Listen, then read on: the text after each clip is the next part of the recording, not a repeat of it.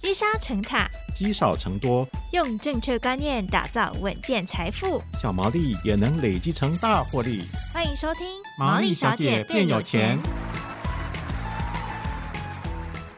Hello，大家好，欢迎收听《毛利小姐变有钱》，我是主持人佩服。家庭理财不只是确认这个家庭资产状况以及掌管家庭开销而已哦，有时候处理家人之间的财务问题也是一门学问，好比水电费是谁付啊，父母的孝心费等等。今天这一集呢，我们要来谈谈如何平衡家庭财务，并且划清与家人的这个财务界限哦，才不会让亲情变成你财务的压力来源。邀请到的来宾呢，是自身就处理过很多家人间的财务问题，从理债到理财都非常有心得的，同时也出版过很多相关的书籍，分享他对于财务界限的定义与看法。欢迎石方老师，老师好。各位听众朋友，大家好，我是十方，佩服好哦。今哎天聊的题目很有趣，对，老师也写过很多相关的内容哦。好，老师，这个结婚后啊，大家都会说，诶，就是一家人呢。那以一个家庭而言，到底这个财产啊呢、我们讲到钱，有时候很容易伤感情嘛，到底是该共用还是要分开？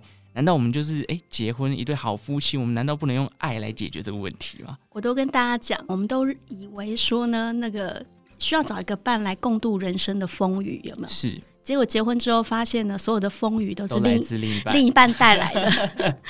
其实所有呃，从我出这本《财务界限》以后，其是实我听了好多那种家庭伦理小短剧。啊是，你知道，其实所有的家庭嗯开支有三种类型，哦，是哪有三种？有一种就是一人一半，嗯分得很清楚，叫嗯 A A 制，我们常听到。对，那还有一种就是你付一点，我付一点，不同类型，哦比如说教育费是先生付是，或者是房贷太太付这样，哦这个叫 A A B 制。 A B 制，还有一种是老公全扛的，哇，厉害！家庭 主妇，家庭主妇通常是这样，哦这叫 A O 制。 A O 制，哇，我跟你讲，不管是 A A A B 还 A O 啊，通通会离。哦，真的吗？通通会吵到会离。你知道 A A 制的 bug 是什么？就是算的太清楚，哦，最后伤感情。太理性了。对，啊，我曾经讲过，呃，就是遇到一个案例是超夸张，他们是 A A 到鸡蛋会编号，鸡蛋也要鸡编蛋号编号用马克笔写哇上一二三四五，然后那个太太每天进去煮饭，是她当然他们年纪比较大，是先生就会跟进去厨房去检查他用太了太有几没有个？嗯用她的蛋，哇， 有必要这样吗？ 每天吵。哼，那这个就是一个极端的例子，就是他算的太清楚，其实破坏夫妻的信任感。是其实大家其实可以回想一下，有没有那种老公很会算，嗯算到不舒服的，就是这种类型。哦，就是一一分钱都要算得清清楚楚这样。哎这就是呃，这我说这不是风雨，已经带来台 风了。那另一种 A B 制就是，可能先生是付房贷，是然后太太也有工作嘛，所以还付一点。嗯对那这种会出现什么？会出现诈骗。诈骗老公诈骗老婆，因为谎报吗他我跟你讲，他们的账目通常每一个人都有自己的银行账号，对所以是不透明的。哦，不透明的时候，很容易遇到一个问题是，哎、其实老公到底钱进来以后花到哪里去，你根本抓不出来，哦，没有办法看到啊，看不到不够啊。透明结果就曾经遇过一个太太，她其实就发现她老公大概工作十年，是月薪七万哦、嗯，哎、奇怪，都没有存钱下来，那不是很奇怪吗？对啊照理说他没有算过，应该是能够存两成到三成，是而且大部分小孩子的费用都是太太出的，是太太受不了，最后跟先生大吵一架，哇，才发现这七年。她回去找她可能婆婆抱怨呐、嗯，她婆婆支支吾吾，她也觉得很奇怪，是她才知道她老公其实长达十年是月薪都上缴给婆婆，哦可是他们居然没有讲哦、所以夫妻不知道，原来有一点钱没说清楚，对，哦，就是现在也是几乎是分居状态。你说是不是家庭伦理小短剧？所以这种你付一点，我付一点，如果没有沟通到透明，其实也很容易出事。是那第三种，老公全扛的，这是哦悲剧的大宗，就会就压力很大了，这是家庭主妇的痛苦来源哦。因为遇到最极端的就是老公说钱是我赚的，是然后最后就有点去贬义老婆。哦，你没有这个身材能力什么的，没有，我遇到最夸张的是老公，因为管所有的钱嘛，其实他赚的，嗯然后他就每个月发两万五给老婆当家用，然后极端一点，老公会要求要看发票，我说你是开公司还要报销，对啊，这个而且有时候两万五，有时候譬如说有根本不够，或者是有紧急使用的话，怎么没有办都，他就所以在这种关系里面，其实夫妻的关系也是非常紧绷。是，所以你看，不管哪种，是不是都会离？哎， 最后都有他们自己的一些问题会出现。那老师到底要怎么解决？这三种方法都不行的话，我总不能结婚，然后就因为财就离开了 吧？没有，我们要为台湾的生育率那个加一把劲。啊 其实我我觉得夫妻，我自己也结婚了二十几年了、是我觉得关键是，呃，老婆跟老公之间其实要账户要透明。哦其实我觉得还是密码不要藏起来，大家要就是怎么讲，明算账啦，要这件事要看清楚，而且最好每一年可以算一次账。哦，像我跟我先生是年底会是把账目摊开检讨一遍。哦，这样才知道你钱到底花去哪里了。是不是？大嗯家坦诚一点，是然后呢，把它算清楚之后定目标。哦，所以你看，我们如果可以做到透明，是然后每一年定目标，嗯其实很多纠纷就会减少。是是是，但是哦，佩服我跟你讲，逮鸡母西哈，令笑脸郎行为，让你要干 蛋。 还有什么问题呢？你以为夫妻的事情搞定了就没事了吗？哦家庭里面困扰哈，往往纠葛不在于夫妻而已了，哦，还有亲戚，亲戚啦，嗯，我自己就是苦主，我就是 很感慨说，因为我我有写一本书讲这段经历嘛，是就是我婚前一个月知道我先生的哥哥哦，欠被债卡债，对对卡奴那卡种奴那一对对对个风行的时候，那我大伯就是欠了卡债，是那当时他来找我先生帮忙，所以我亲身经历过说哦，原来不是自己把财理好，或者我跟先生已经把财务都透明了，嗯也有目标了。是可是如果出现一个关系人出来搅局的时候，其实还是存不住钱。平衡还是会被打破这样，没错哦，那关键是什么？我先生当时讲了一句关键的话，是所以这也跟大家讲哈，你们一定要在婚前把这东西沟通清楚。嗯，我先生说我赚钱的目的啦，老婆就是要我跟我的家人都过得很好，哦，所以这个是个关键。是，你有没有发现他没有说我们要过得很好？但是我们的家人家人哦，家人的定义就出现了，哎，这个就是我在书里就会讲，这个很重要。你在婚前要讨论清楚，你们的钱有几个人可以一起用。嗯，有些人是会照顾到爸妈，是有些人会照顾自己，嗯有些人是管到小孩，有些人连小孩都不管。哦，其实每一个人有一个钱包的界限，所以在婚前要把这东西讨论清楚。那结婚木已成舟怎么办呢？ 这个时候就是重新坐下来讨论。是像我后来，因为我当年跟我先生吵得很凶，是我说我挂电话跟挂电锅一样，咔咔咔咔咔。我那时候婚前一直跟他吵架，可是这没有意义啊，因为有一个东西其实没有松动，那个关键是我们过去的经验不同，价值观上的差异嘛，跟家人的相处观或者是呃家规不同，哦就是说他的家人认为，或他从小就认为家人要互相帮忙。是那我在都市长大，我先生是在乡下长大，嗯所以他的价值观跟我其实是有落差。是我从小是觉得哈，我亲眼见证到我妈妈其实也遭遇到这种亲人的债务，然后背了二十几年，嗯所以我长大之后，我觉得这是绝对不可以发生的事。你看，我们我跟我先生过去的经验地图不同，所以在这件事情上，我们就要坐下来沟通。所以我也强力劝诫大家，虽然管钱看起来跟关系无关，可是实际上你必须要把这个叫预期或者理解做好。嗯，就是还是要划清一个界限啦，啊，我觉得要把大家过去发生了什么事，通通摊出来讲，对，不要不要隐藏秘密，不然到时候问题出来的时候，你才不是会嗯你会觉得他反应为什么是这样，对，而且你不能理解他嘛。嗯，就大家的想法就不同，你看，我花了二十年才发现，原来我先生也不，我也不能怪我先生，嗯嗯、，他有这种成长历程嘛。其实刚刚老师讲到一个很重要的观念，其实不管是讲家庭理财，不是只有夫妻之间的家庭，它可能成员上面你就要先把这个定义给理清了。对到底家人有谁？可能我的家人就是夫妻跟子女，但可能他的家人还有呃哥哥姐姐我。帮到什么程度可以？对有些人会坐下来说，哎、十万块、三十万、一百万以内我可以帮。是讲那么多关于理财跟理财和家庭的财务，那不管是怎么样做，老师认为好，譬如说我已经画好界限了，再来，老师认为第一步应该要从哪个地方来进行着手呢？诶其实我这样理财应该算是十七年了哈，是我真的很感慨的一点，我我觉得其实理财的第一步就是记账，哦，记账可是很多人在第一步这里就没做，哦，我我我我有做，你有做？ 对，我我觉得我能理解为什么大家没有坚持下来。嗯我有几个朋友说，他一开始整理，他只整理了信用卡，啊，那现他金只怎么整理了信用卡，他就吓坏了。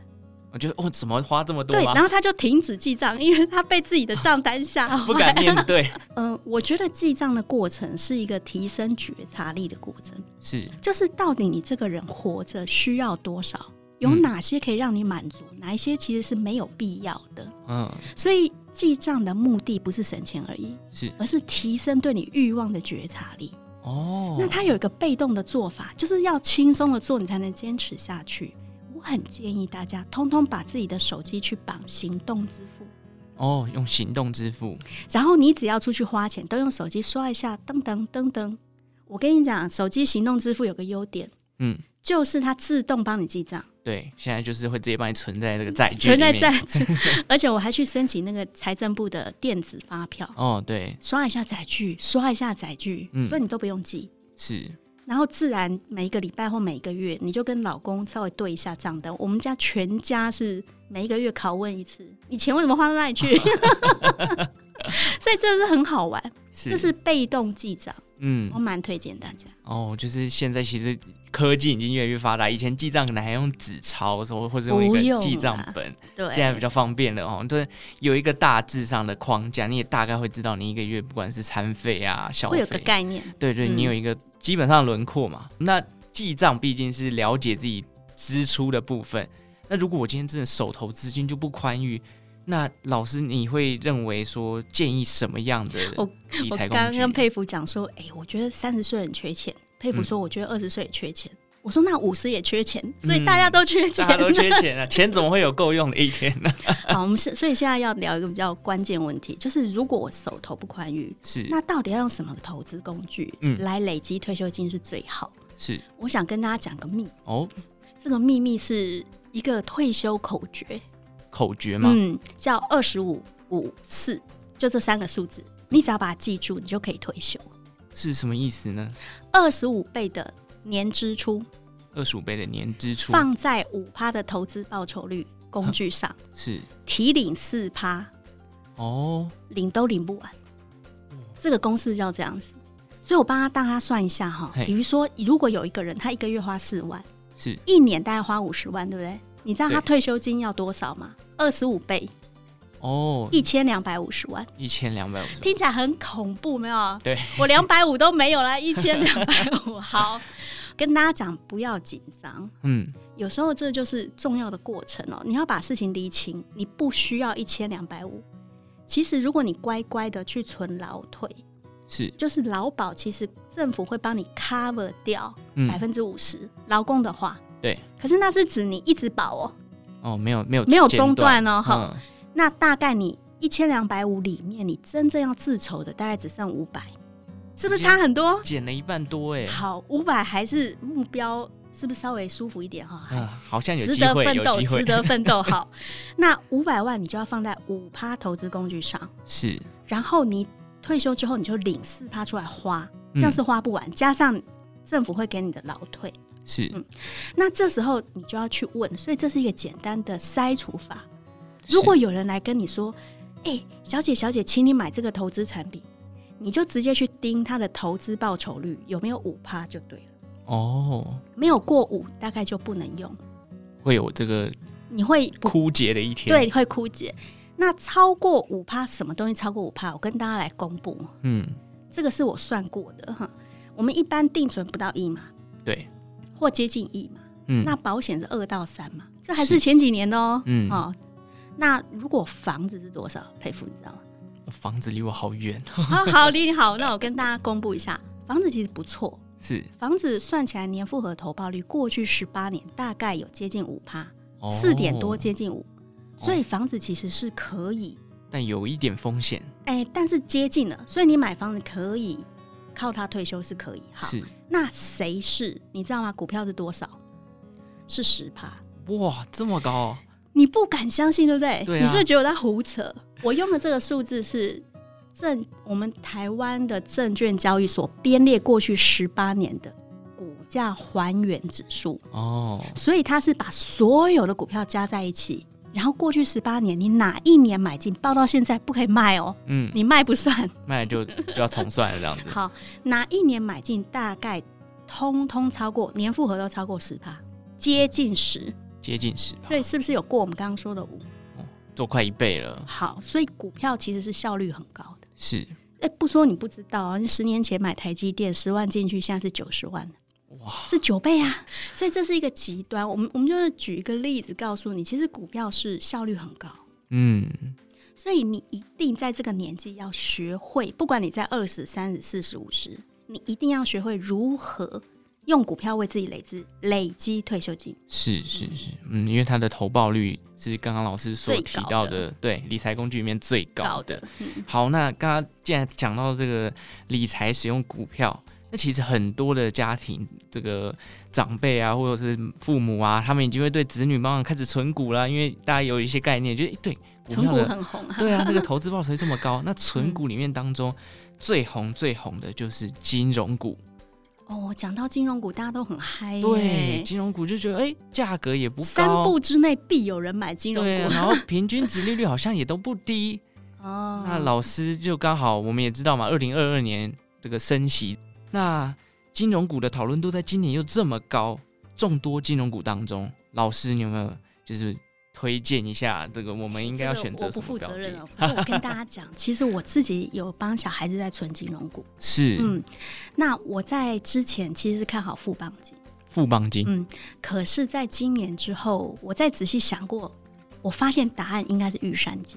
哦，哦，我现在要跟大家讲一下直为接什公布么。答案了，直接公布答案，嗯，但是我们要解释一下，不然这样不负责任。嗯，对对对， 金融股的挑法跟所有股票的挑法其实很像。是，它是一个公司，所以它就是一个企业喽。嗯所以我们的挑法就是它谁越赚越多，嗯，谁越分越多，嗯，谁用钱效率越来越高。其实你就是用赚钱这件事来思考公司跟股票就对了。是，那过去这三年，你知道吗？富邦其实是涨最凶的。这三年来富邦，哦，对，因为富邦人家要说富邦宇宙，那富邦原，对啊， 其实如果你过去是报富邦的话，好像三年大概可以赚两百帕，就是翻倍。翻了，可是嗯玉山大概只有赚增值了七十六，对，好像二零二一年的时候，玉山的涨幅不明显不明显哈。然后中信的话只有四十六，哦所以你看，你放一样是金融，可是你放在不同的东西上面，它的效率还是有差。是，可是是不是富邦就是答案呢？嗯，其实我有重新去思考过，富邦跟玉山谁比较好？中信已经被我排掉了。哦，哦，那富邦为什么好？其实跟它过去其实经营绩效非常有关。怎么说呢？我给大家看一个数字哈，你知不知道其实富邦在过去的 ROE 就是股我们东讲权说益它报酬率，对，股东权益报酬率，它大概是二零二一年比二零一九年大概增长百分之九十，哦，就是二十现在是 ROE 大概二十一，是二零二一年，可是二零一九它只有十一哦，哦，那真的是涨了，涨了九十趴。嗯，然后它的分红哦也很夸张，分红比起两年前其实是多了一倍，我用这么敢分，很敢分，它分到四块， 是嗯，可是二零一九它只分两块，哇，你说它是不是真的在增成长中？确实嘛。对，那它的税后净利年成长率，税后净利就是说它真正赚进来的钱，是好而且是成长的速度到底有多快？你知道它现在比起，你知道它二零一九比二零一八增长百分之二十五，嗯，二零二零比二零一九增长百分之五十六，嗯你仔细听数字哦。二零二一比二零二零增长百分之九十，嗯，这个真的是翻倍再翻这这倍，一直在跳跳跳，像兔子一样。是难怪它股价是成长就最是快成长的最，快的，嗯可是过去代表未来嘛。嗯，不一定好，这个就是我，因为我要帮小孩子存，所以其实我也很关心这一点。是，那我自己有去分析银行，你知道佩服，你知道银行其实钱从哪里来？你要不要猜猜看？银嗯行怎么赚钱？手续费吗？赞嗯赞赞！利息、手续算一个。是那如果你有寿险，是不是寿险也算是一个？是，好，还有一个会是什么？还有一个呃，不知道哎、投资，哦，投资，嗯，他收进来钱之后，他会去做投资，是嗯赚进来钱也算他的。嗯好，所以你要从三个东西来分析看看，是你知道吗？富邦的寿险最近这三年其实没有成长的，零。成长零吗？他在二零一八年他的保险收入是两千三百五十八亿，是，可是二零二零年是两千三百八十亿啊，没有动，怎么会这 样？都过了两年了，给你慢慢冲，没有冲高。是那它的利息收入其实只增长了两趴啊，啊！你有没有看到？其实它有在变钝了哈，哦，就是开始趋缓了，有趋缓，就是它过去高成长，可是它以前呢、比如说它的保险或者它的利息收入，前面都是增长百分之二十、三十这样在跳的，嗯，所以可以看得出来，它其实有一点钝掉。是所以我有点担心说，它会不会在未来会没有憧憬？哦，我只说一个顾虑啊，嗯，当然它经营还是很很好的对哈。，可是你看玉山，玉山是没有寿险的。嗯，跟大家分析一下，你知道不是每一家银行都有寿险，对，金融股有分不同的类别嘛，那思思有两种，嗯，，好，那金融也有两种，嗯金融股有寿险跟没寿险的，是嗯，那富邦是有寿险，是，富邦人寿，嗯，那开发金。开发中金国也叫人寿中国人寿，是啊、那中信金是台湾人寿，可是是玉山金叫没有人寿，哦 所以玉山金的关键是你只能看利息收入，是可，还有投资哦。嗯，可是它的利息收入其实是变钝，它也没有赚钱，就是它的利息收入其实是稍微衰退一点点，是减四趴。是，但是它的投资很厉害哦，它投资在二零一八比二零一六多赚三十趴，是，二零一六比二零一四多赚三十趴，是不是三十三十在跳？嗯，那二零二零比二零一八就是两年前又多赚二十趴，哦，所以它其实有一只脚平了，可是另一只脚是一直在跳了，还靠一只脚在跳， 所以玉山看得出来，它其实还是有动能。是，嗯，那这个时候中性就是三只脚都瘸。哦，就是就没有在动了，这样吗？对我后来检查中性哈，中性我觉得中性不行，中性的利息收入二零一八是一千零二十三亿，二零二零一千零九十亿，哦，你看数字就知道它没有没有没什在么往动上了动，然后它的投资其实是衰退了二十七趴的，哦，这两年。那哎真的跟玉山这样就差很多嘞，欸寿险，我跟你讲更恐怖是寿险，所以我在想是不是是不是他的寿险出问题？他的寿险衰退了百分之八十一。哦嗯，他快二要一零倍二了零年只赚了三百亿，呃，可是他二零一八还有赚一千七，那真的差很差很多多，欸，对啊，钱去哪 了？是，中信，你的钱寿险钱去哪了？ 所以，所以我觉得这三个比起来，我现在会觉得还是玉山比较稳，嗯，所以我自己帮小孩子存的，我帮小孩子有存股啊。是，就是帮他们存台积、跟玉荣、玉三金。哦，玉龙、玉山金跟台积电对，是就是有的是保守的，有的是进攻的。是，那我是台积叫进攻，嗯，然后我是这个玉三金叫保守保守，哦因为然后台积玉荣算算是一半一半，哦，玉龙是就一没半想到它变标股，自己万万想不到的啊没万万，永远都有万万。哦，所以就跟大家分享说，其实你要帮家庭理财，不但要把老公管好是哦，周围亲戚通通搞定，是另外要懂得记账，最后你还是要知道靠怎么理财样工具对，，靠一个有效率的工具帮自己累积退休金。是是是，那。如果保守的就可以选金融股，当然你也可以进可攻退可守，台积电进攻，然后再用玉山金做这个保守的金融股存股。所以了解如何去评估，因为每个企业有它的体质，是你要懂得去了解什么东西是这一个行业重要的重点。嗯，所以我们刚刚在聊银行，我们就会讲说它钱怎么来的，对，对不对？你要知道他怎么赚钱的，它到底怎么赚钱，你才能是够去分析它的优劣。 OK，好，那老师，既然我们今天都谈了这么多的东西了，那其实今天节目的尾声，想问一下老师说，花费数十年立债，然后你现在已嗯经到了一个致富的道路，已经开始帮小孩子在存股了。这段时光，老师在理财上会认为说最重要的原则是什么呢？嗯，觉察力。觉察力，嗯，我觉得